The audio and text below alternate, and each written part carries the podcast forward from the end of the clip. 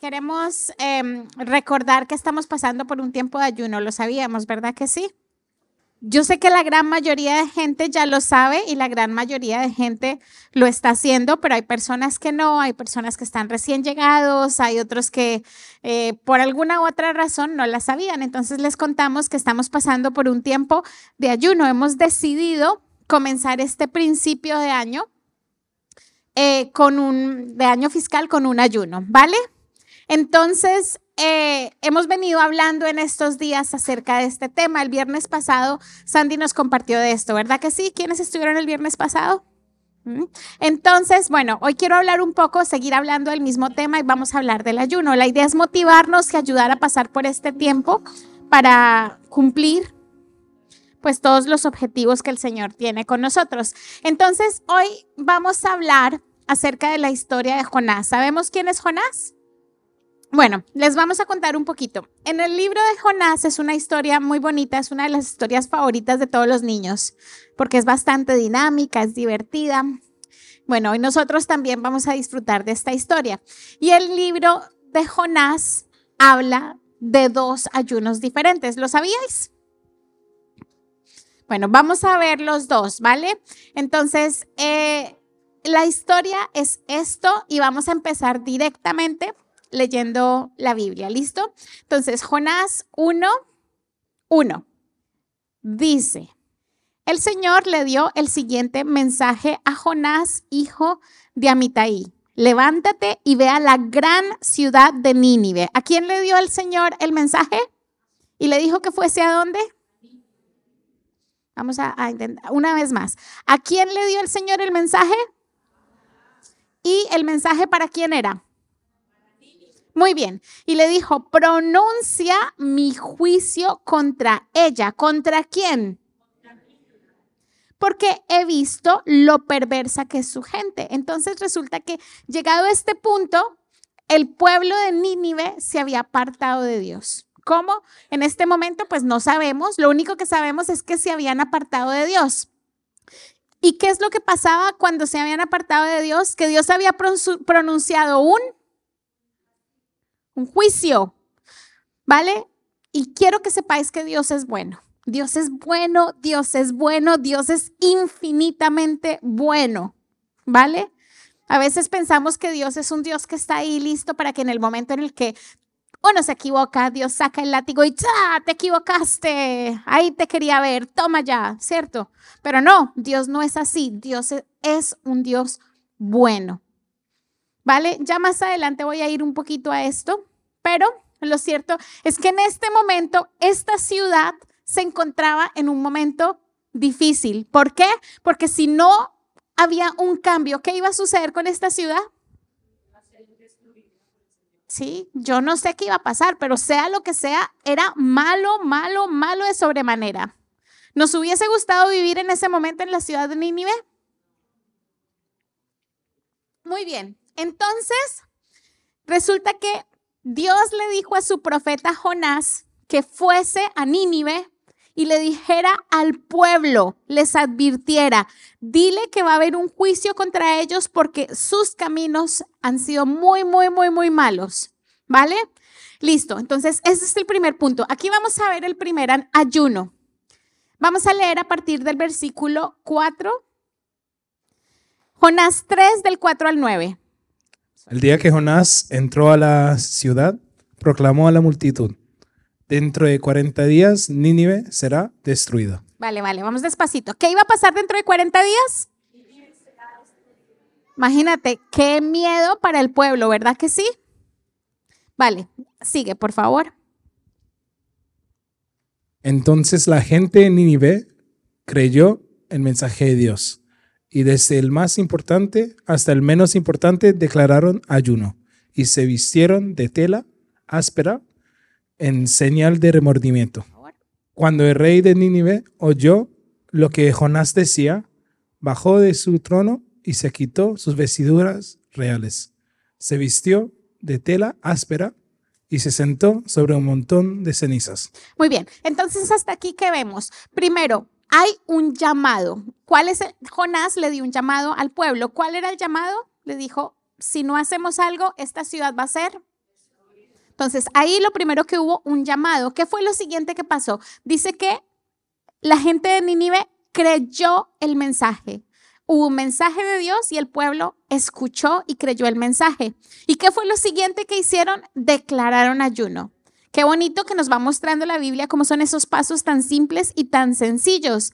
Y dice que el rey fue el primero que quitó sus vestiduras reales. ¿Qué significa quitarse sus vestiduras reales? Dolor, ¿qué significa quitarse? ¿Qué creen que significa quitarse sus vestiduras reales? Es humillarse, es quitarse el orgullo. Muy bien, así vamos participando entre todos. Él se quitó sus vestiduras reales. Ahora sí, el versículo 7, por favor. Entonces el rey y sus nobles enviaron al siguiente decreto por toda la ciudad. Nadie puede comer ni, ni beber nada, ni siquiera los animales de las manadas o de los rebaños. Tanto el pueblo como los animales tienen que vestirse de luto, y toda persona debe orar intensamente a Dios, apartarse de sus malos caminos y abandonar toda su violencia. Muy bien, entonces a mí me encanta porque aquí dice que eh, Jonás fue por todo el pueblo y le dijo a todo el mundo lo que iba a pasar. Más sin embargo, ¿quién fue el primero que em, se quitó sus vestiduras reales? El primero en humillarse, ¿quién fue? Y luego dice que él y los nobles, sus nobles, es decir, las autoridades, fueron los que empezaron a mandar el decreto por toda la ciudad. ¿Por qué les cuento esta historia así? Porque nosotros tenemos unos pastores que ellos han recibido un llamado de Dios y ese llamado de Dios es, es tiempo de ayunar. Ellos recibieron un llamado, ellos humillaron su corazón. Estoy segura 100% que ellos fueron los primeros. Sabéis que este ayuno no lo empezamos nosotros en Londres, empezó primero en Madrid, que es nuestra iglesia, la cabeza de nuestra iglesia. Y me encanta cómo Dios hace las cosas, porque empieza por las autoridades, son ellos los primeros. Luego llegó a Londres, pero antes de que esta iglesia empezara a ayunar, ya David y Sandy estaban avanzando en el proceso. Ya llevaban unos cuantos días. Entonces, después son esas mismas autoridades las que proclaman ayuno. ¿Qué es lo que espera Dios de su pueblo? La gente de Nínive creyó el mensaje de Dios. Escuchar y creer lo que Dios está haciendo. Es muy bonito cuando Dios trabaja en una iglesia, porque eh, todos podemos ayunar solos, ¿verdad que sí? Todos podemos decir un día, bueno, voy a empezar un ayuno hoy de 20 días, 21 días, y pero cuando lo hacemos en unidad, hay algo especial que pasa, hay algo espiritual que se mueve, hay un manto sobre la iglesia y yo quiero ser parte de ese manto, porque ese manto va a traer sanidad, ese manto va a traer libertad, ese manto tiene, hay objetivos en lo que estamos haciendo y el que se une cae bajo ese manto y recibe lo que el Señor está tratando de darnos. ¿No les parece muy bonito eso? Entonces el pueblo creyó, el pueblo recibió y dice que todos tanto las personas, incluso los mismos animales, dicen que vistieron de luto. ¿Qué significa vestir de luto? Humillarse también, ¿cierto? Ellos estaban humillando su corazón. El pueblo entero eligió humillarse. Y dice, sigo en el versículo 8, y toda persona debe orar intensamente a Dios empezaron a buscar a Dios con todo el corazón y eso les ayudó a apartarse de sus malos caminos. Entonces, esto nos muestra cuál fue el primer ayuno y es un proceso bonito, es un proceso simple, es un proceso que nosotros como iglesia estamos tratando de hacer ahora. Hemos recibido un llamado voluntario, hemos recibido un llamado de Dios y ahora el pueblo voluntariamente está eligiendo creer o no creer, unirse o no unirse, seguirlo o no seguirlo. ¿Sí? Y ahí estamos nosotros y está nuestra decisión personal. Entonces el pueblo eligió humillarse. ¿Y cuál fue el resultado? Vamos a Jonás 3, verso 10. Cuando Dios vio lo que habían hecho y cómo habían abandonado sus malos caminos, cambió de parecer y no llevó a cabo la destrucción que les había amenazado. ¿Ves? Entonces, esto hizo que el pueblo se humillara, que el pueblo cambiara. ¿Y qué hizo Dios? Dios vio el corazón de su pueblo. Dios vio que sus hijos estaban cambiando. Dios vio la actitud de corazón y dijo, ¿sabes qué? Listo, ya está. Esto era lo que yo quería. Ya llegó la salvación. ¿Vale? ¿Hasta ahí estamos bien? No preguntas, ¿verdad? ¿Alguna pregunta? No. Ahora vamos a pasar al segundo. ¿Sí? El segundo fue el ayuno de Jonás. ¿Sabíais que Jonás también ayunó?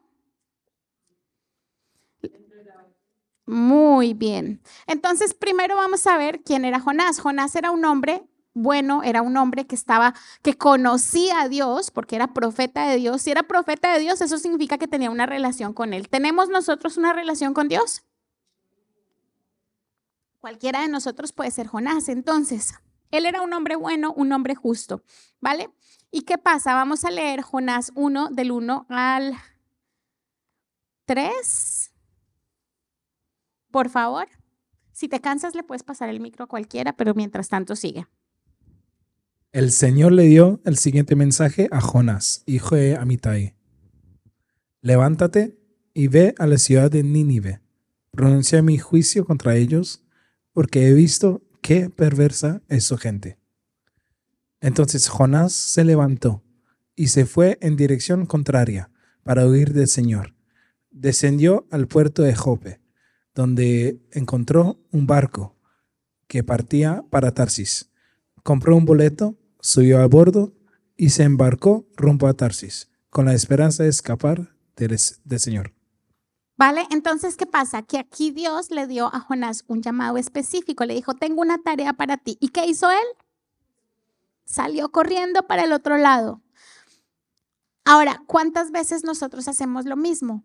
¿Cuántas veces Dios nos llama a algo y nosotros o salimos corriendo o elegimos ignorar lo que Él nos dice?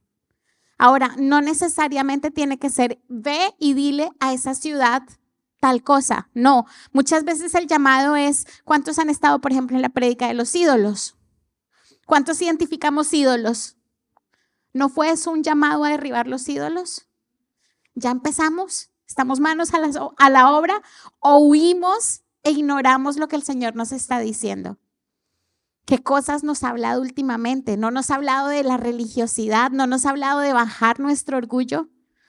Y huir no es necesariamente salir corriendo a otro lugar, es tal vez como poner un, bloqueo de yo no he oído nada, yo no he escuchado nada, mi vida sigue normal. Si no estamos poniendo las manos en la obra y no estamos activando cambios, estamos huyendo también del llamado que Dios nos está haciendo. ¿No les parece muy fuerte eso? A veces huir es simplemente la pasividad en nuestra respuesta al llamado de Dios. Y Dios nos ha dado un llamado y nos está llamando. En estos días en especial, estoy segura, lo está haciendo con todos nosotros. ¿Cómo estamos respondiendo a ese llamado? ¿Vale?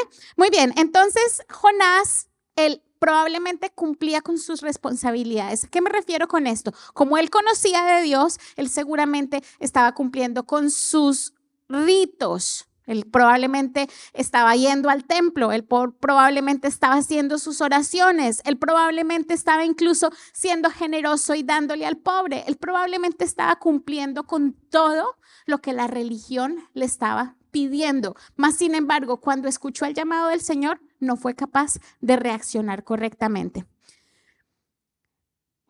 Fijaros que lo importante no es simplemente hacer lo bueno. Lo importante es hacer lo que Dios nos manda a hacer. Y para eso vamos a mirar Isaías, vamos a hacer un, un salto a unos, un capítulo que me ha hablado mucho, ya llevo unas par de semanas atascada en ese capítulo, pensándolo, mirándolo. Y si me puedes leer Isaías 1 del 11 al 12. ¿Para qué me sirve, dice Jehová, la multitud de vuestros sacrificios? Hastiado estoy de holocaustos, de carneros y de ceo de animales cortos. No quiero sangre de bueyes, ni quiero ovejas, ni de machos cabrios. ¿Quién demanda esto de vuestras manos? Cuando venís a presentaros delante de mí para hollar mis atrios. Muy bien, entonces dice, ¿para qué me sirve la multitud de vuestros sacrificios? ¿A qué se refiere con sacrificios? ¿Cuáles son nuestros sacrificios al Señor? Muy bien, estar aquí, venir aquí, el hecho de que estemos aquí, nosotros le estamos dando un sacrificio al Señor, le estamos dando una ofrenda, estamos cantando para Él, no estamos cantando para hacer ejercicio, ¿verdad que no? a ver si bajo los tres kilitos. No, nosotros estamos aquí dándole una ofrenda al Señor. Dice, ¿para qué me sirve la ofrenda que tú me das? ¿Quién demanda esto de vuestras manos cuando vienes delante de mí para hollar mis atrios? ¿Cómo podemos ir a la presencia de Dios a, hollar sus atrios? ¿Qué crees que significa ir a la presencia de Dios a hollar sus atrios?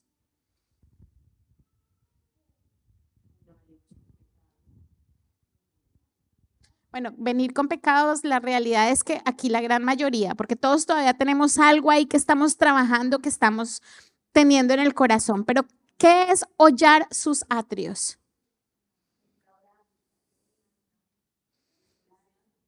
Despreciar o venir por venir o venir aquí y decir estoy en la alabanza y hago así, ta, ta, pero por dentro en la mente estoy en otro sitio. O venir a las reuniones y quedarme afuera en la cafetería tomándome un café.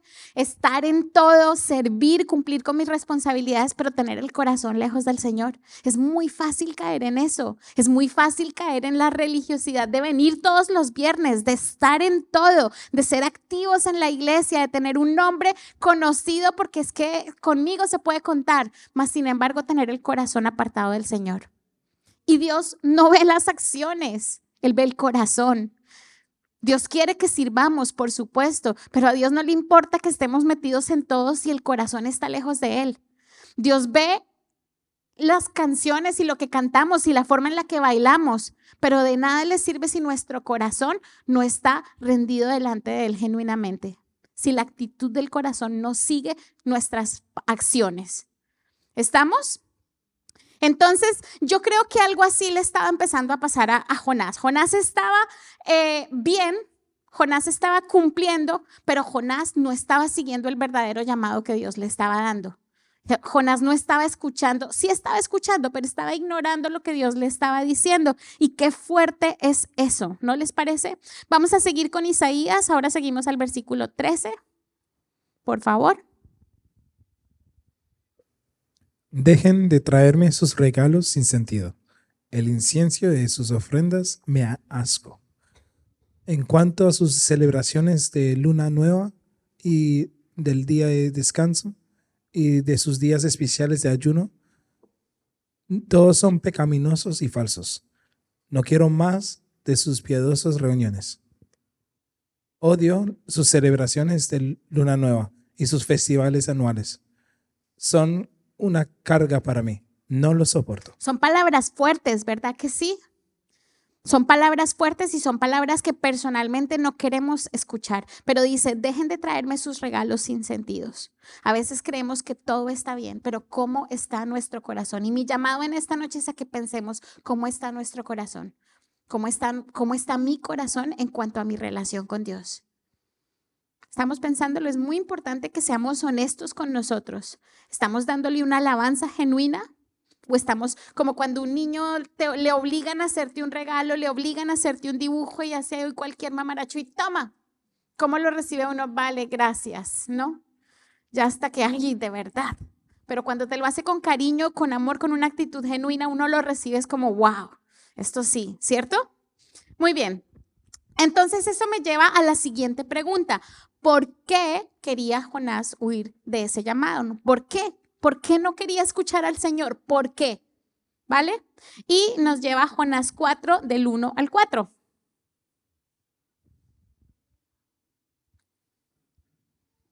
Este cambio de planes molestó mucho a Jonás. Vale, vale, eh, perdón, qué pena contigo. Esto es ya después de que el pueblo se arrepintió. El pueblo se arrepintió, el pueblo ayunó y el pueblo cambió. ¿Y qué hizo Dios? Tuvo compasión, tuvo misericordia y los perdonó. Entonces ahí ya tenemos que el pueblo ha sido perdonado, que la destrucción no cayó sobre Nínive y Nínive está feliz porque encontraron salvación. Ahora sí. Este cambio de planes molestó mucho a Jonás y se enfureció. Entonces le reclamó al Señor, Señor, ¿no te dije antes de salir de casa que tú harías precisamente esto. Por eso huí a Tarsis. Sabía que tú eres un Dios misericordioso y compasivo, lento para enojarte y lleno de amor inagotable. estás, estás dispuesto a perdonar y no destruir a la gente. Quítame la vida ahora, Jesús, oh Señor. Prefiero estar muerto y no vivo si lo que yo predije no sucederá. ¿Qué le estaba doliendo a Jonás? que no se estaba haciendo lo que él quería, que se había perdonado a Nínive. ¿Qué era lo que realmente le molestaba a Jonás? ¿Cuál era el problema de Jonás? Vamos a ver, ¿qué creen que le molestaba a Jonás? Que no se había perdonado a Nínive, pero ¿por qué le molestaba? Porque él había dicho algo y ese algo no se estaba cumpliendo. ¿Qué significa eso? Que lo que le importaba a Jonás era qué? Su imagen. ¿sí? Si yo he dicho que esto va a pasar y no pasa, la gente va a dudar de mí. ¿Qué clase de profeta soy si lo que yo digo no se cumple? No, no, no, no, no, Dios, esto no puede ser, me estás haciendo quedar mal. ¿Sí? A lo que, lo que le importaba a Jonás era que él estaba quedando mal. ¿Qué era lo que tenía que importarle genuinamente? Se le olvidó lo más importante, la compasión, se le olvidó el amor. Aquí dice clarísimamente, clarísimamente no se dice, se dice claramente. Gracias. Aquí dice claramente, dice, no, eh, por eso huí a Tarsis, porque tú eres un Dios misericordioso y compasivo Eres lento para enojarte, eres lleno de amor inagotable y siempre estás dispuesto a perdonar y a no destruir a la gente. Ese es Dios. ¿Se acuerdan lo que les dije al principio que Dios nos saca el látigo y castiga? No, Dios no es así. Dios no quiere que nosotros seamos castigados. Dios no quiere que nosotros tengamos que pasar por juicios. Dios no quiere que nosotros suframos. Él es todo lo contrario, misericordioso, compasivo, lento para enojarse, lleno de amor inagotable, siempre dispuesto a perdonar y a no destruir a la gente. Más sin embargo, cuando el pueblo persiste e insiste y no desiste, ¿qué pasa? Sí, pero no es que Dios saque el látigo y ¡za! No, Dios todo lo que tiene que hacer es soltarnos. Y nosotros solitos nos encargamos de destruirnos. ¿Verdad o no verdad? Él lo que hace es protegernos. Cuando Dios suelta su juicio, todo lo que tiene que hacer es quitar su protección y ya está. Con eso es suficiente para que nosotros seamos destruidos. ¿Estamos hasta ahí? Muy bien. Entonces, el problema verdadero de Jonás era que él estaba huyendo de su llamado porque le importaba más su propia reputación. Le importaba más el quedar bien, le importaba más lo que la gente dijera de él, le importaba más su ego. ¿Estamos?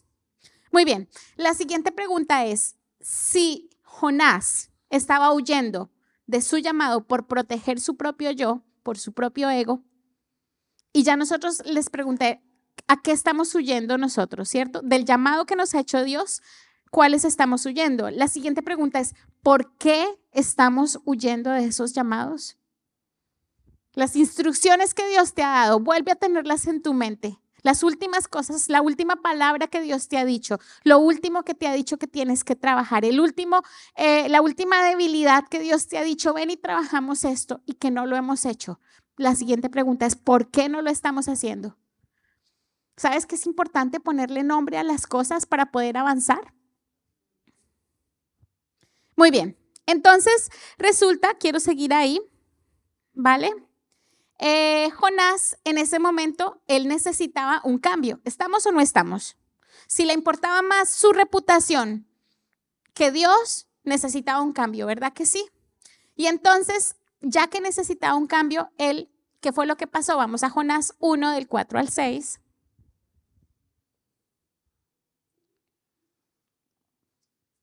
Ahora bien, el Señor mandó un poderoso viento sobre el mar, el cual desató una violenta tempestad que amenazaba con despedazar el barco. Porque él estaba en un barco, ¿cierto? Temiendo por sus vidas, los desesperados marineros pedían ayuda a sus dioses y lanzaban la carga por la borda para aligerar el barco. Todo esto sucedía mientras Jonás dormía profundamente en la bodega del barco. Así que el capitán bajó a buscarlo. ¿Cómo puedes dormir en medio de esa situación? le gritó. Levántate y ora a tu Dios. Quizá nos preste atención y nos perdone la vida. Entonces, fíjate que aquí dice que llegó una tempestad. Cuando nosotros dejamos pasar, ignoramos lo que Dios nos dice, no ponemos un corazón dispuesto para Él, finalmente llega una tempestad. Es inevitable. Y entonces cuando llega esa tempestad, ¿cómo estaba Jonás? Estaba dormido, estaba perdido, estaba enredado, ni siquiera se daba cuenta. ¿Cuántas veces estamos nosotros así? Y muchas veces tiene que llegar la tempestad. Qué bonito es ser como el pueblo que antes de que tuviese que llegar la tempestad, antes de que tuviese que llegar cualquier tipo de destrucción, el pueblo dijo, yo elijo humillarme. Pero Jonás no, él no eligió humillarse, él esperó, él estaba dormido hasta que incluso los que no conocían a Dios le estaban diciendo, despiértate y ve y ora a tu Dios. Hasta las piedras ya le estaban hablando, ¿vale? Y entonces en el versículo, ahí vamos, hay una conversación entre ellos que nos vamos a saltar porque si no es muy largo. Y en el versículo 12 finalmente Jonás dice, a los marineros les responde, Échenme al mar, contestó Jonás, y volverá la calma. Yo sé que soy el único culpable de esa terrible tormenta. ¿Quién era el culpable de la tormenta?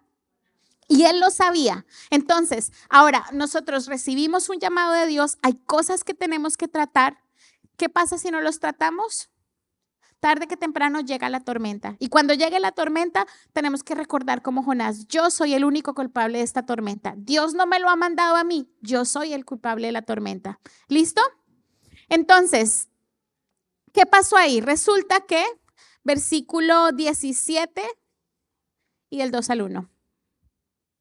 Entre tanto, el Señor había provisto que un gran pez se tragara a Jonás. ¿Qué significa provisto? Provisto viene de de provisión, ¿verdad? Y provisión no es darte lo que tú necesitas. Cuando decimos Dios proveerá, ¿qué significa Dios proveerá? Dios me da lo que necesito. Y fíjate que en este momento lo que Jonás necesitaba era un gran pez que se lo tragara. Qué bonito. ¿Qué es lo que nosotros necesitamos? Hombre, Señor, yo no quiero que tú tengas que darme la provisión de un gran pez que me trague, de una tormenta, que la provisión necesaria sea algo así porque no he querido rendir el corazón. Y entonces Dios proveyó un pez, ¿vale? ¿Y qué sigue? Y Jonás estuvo dentro del pez durante tres días y tres noches. ¿Cuántos días? ¿Cuántas noches?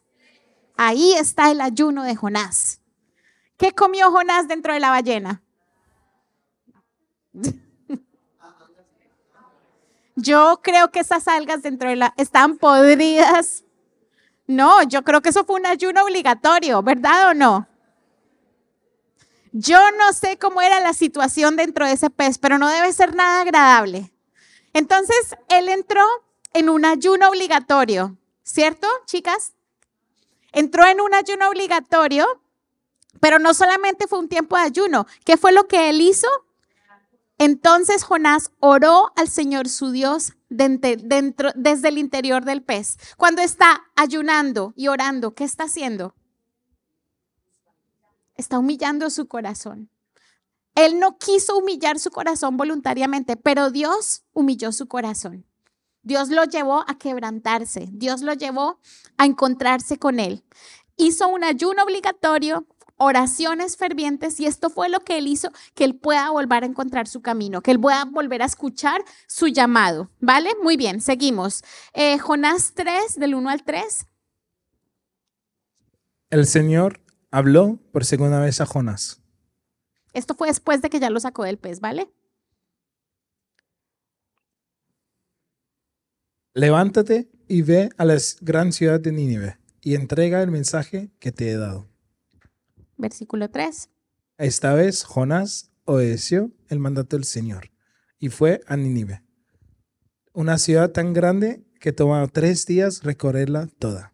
Entonces me encanta porque una vez que el Señor trata su corazón, el Señor lo quebranta, el Señor lo lleva a humillarse, el Señor lo lleva a ayunar, Y una vez allí, él finalmente sale y sale vivo y sale con una actitud diferente. Y este es el efecto que tiene el ayuno en nuestras vidas. Hemos dicho que el ayuno rompe la religiosidad, hemos visto que el ayuno ayuda a que humillemos nuestro corazón, hemos visto que el ayuno nos llega a nos ayuda a menguar en nuestro orgullo y eso era justamente lo que Jonás necesitaba. Entonces él tuvo ese encuentro con Dios, él tuvo, recibió estas cosas y se, una vez más que hizo Dios, le volvió a entregar su llamado, le volvió a decir, bueno, ¿dónde nos quedamos? No te dije yo que tenías que derribar estos ídolos, no te dije yo que tenías que hacer esto, no te mandé yo a hacer esto. ¿Ya? Y entonces ahí finalmente él dice, vale, Señor, sí, es verdad. Esta vez sí voy a escuchar tu llamado, esta vez sí te voy a hacer caso. Y ahí fue cuando mandó el mensaje a Nínive y Nínive se salvó. ¿Logró mucho Jonás, sí o no? Claro, ayudó a una nación entera que se salvara. ¿En el corazón de quién estaba que esa ciudad se salvara? En el de Dios, no en el corazón de Jonás. ¿Sí? Entonces, por medio de esto, ¿qué hizo? Dios salvó a Nínive, pero Dios también trató el corazón de Jonás. Después, cuando Jonás se enfadó, ahí fue cuando Dios lo enfrentó y trató el problema de su corazón. Entonces, ¿qué es lo que quiero hablar con todo esto? Que Dios tiene tiempos especiales, Dios tiene propósitos con nuestra vida y nosotros estamos pasando por un tiempo bonito, por un tiempo en el que hemos sido llamados a escuchar. El llamado que Dios me ha dado a mí en este tiempo de ayuno es diferente que el que te ha dado a ti, de eso estoy segura. Los ídolos que yo he identificado son diferentes a los tuyos, algunos. Las cosas que, que Dios nos ha, las partes de mi vida que yo he encontrado religiosidad son diferentes que las tuyas. Voy a repetir cuáles son los objetivos de este tiempo de ayuno, ¿vale? Los, este tiempo de ayuno ha sido hecho, uno, para humillar nuestra alma. Dos, para romper qué? La religiosidad. Tres, para quebrar el orgullo del corazón. Cuatro, para elevar mi apetito por Dios. Y quinto, para quitar el apetito que tenemos por la carne, ¿cierto? Entonces, em, pues nada, el, el mensaje de hoy es, queremos que esto, queremos humillar nuestro corazón de manera voluntaria, unirnos a este manto que Dios nos está regalando, a este tiempo especial. O muchas veces simplemente queremos esperar a que las cosas se hagan pues de otra manera. El último versículo que quiero compartir esta noche, que no lo alcancé a imprimir, está en Isaías 1, versículo 18. Y me encanta porque dice, venid luego, dice Jehová, y estemos a cuentas. Si vuestros pecados fuesen como la grana, como la nieve serán emblanquecidos. Si fueren rojos como el carmesí, vendrán a ser como blanca lana. Si quisiereis y si oyereis, familia, comeréis el bien de la tierra. Si no quisiereis y fuereis rebeldes, seréis consumidos a espada, porque la boca de Jehová lo ha dicho.